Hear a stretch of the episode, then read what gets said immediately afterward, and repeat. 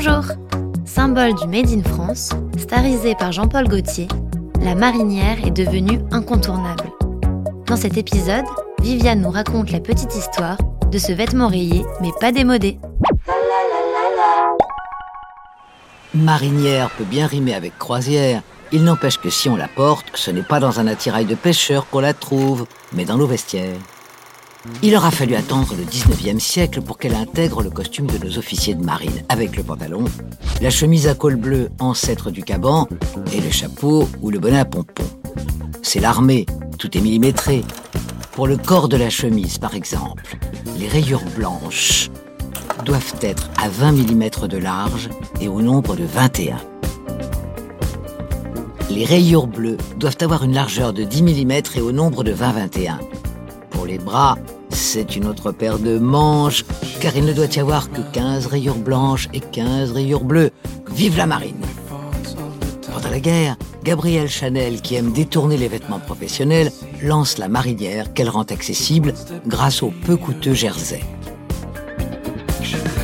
1960, à bout de souffle, Godard et Gene Seberg, c'est plus que parti. L'égalité sociale passe par les rayures. La marinière est portée aussi bien par des anonymes que par Picasso ou Brigitte Bardot. Année 80, un certain créateur nommé Jean-Paul Gaultier l'a fait reine de ses défilés. Elle deviendra son emblème, car qui dit marinière dit Gaultier. Emblème de la France, on retrouve désormais la marinière chez les grands du Made in France comme Armor Lux, Saint-James ou Petit Bateau, qui invitent de jeunes créateurs comme Cédric Charlier à la détourner.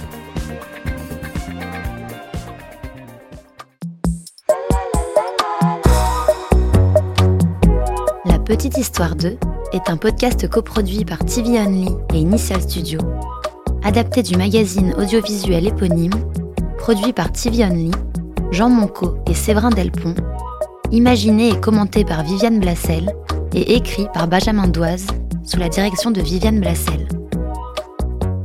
Production éditoriale, Sarah Koskiewicz et Louise Nguyen, assistée de Sidonie Cotier. Montage et musique, Johanna Lalonde. Avec les voix de Viviane Blassel et Louise Nguyen.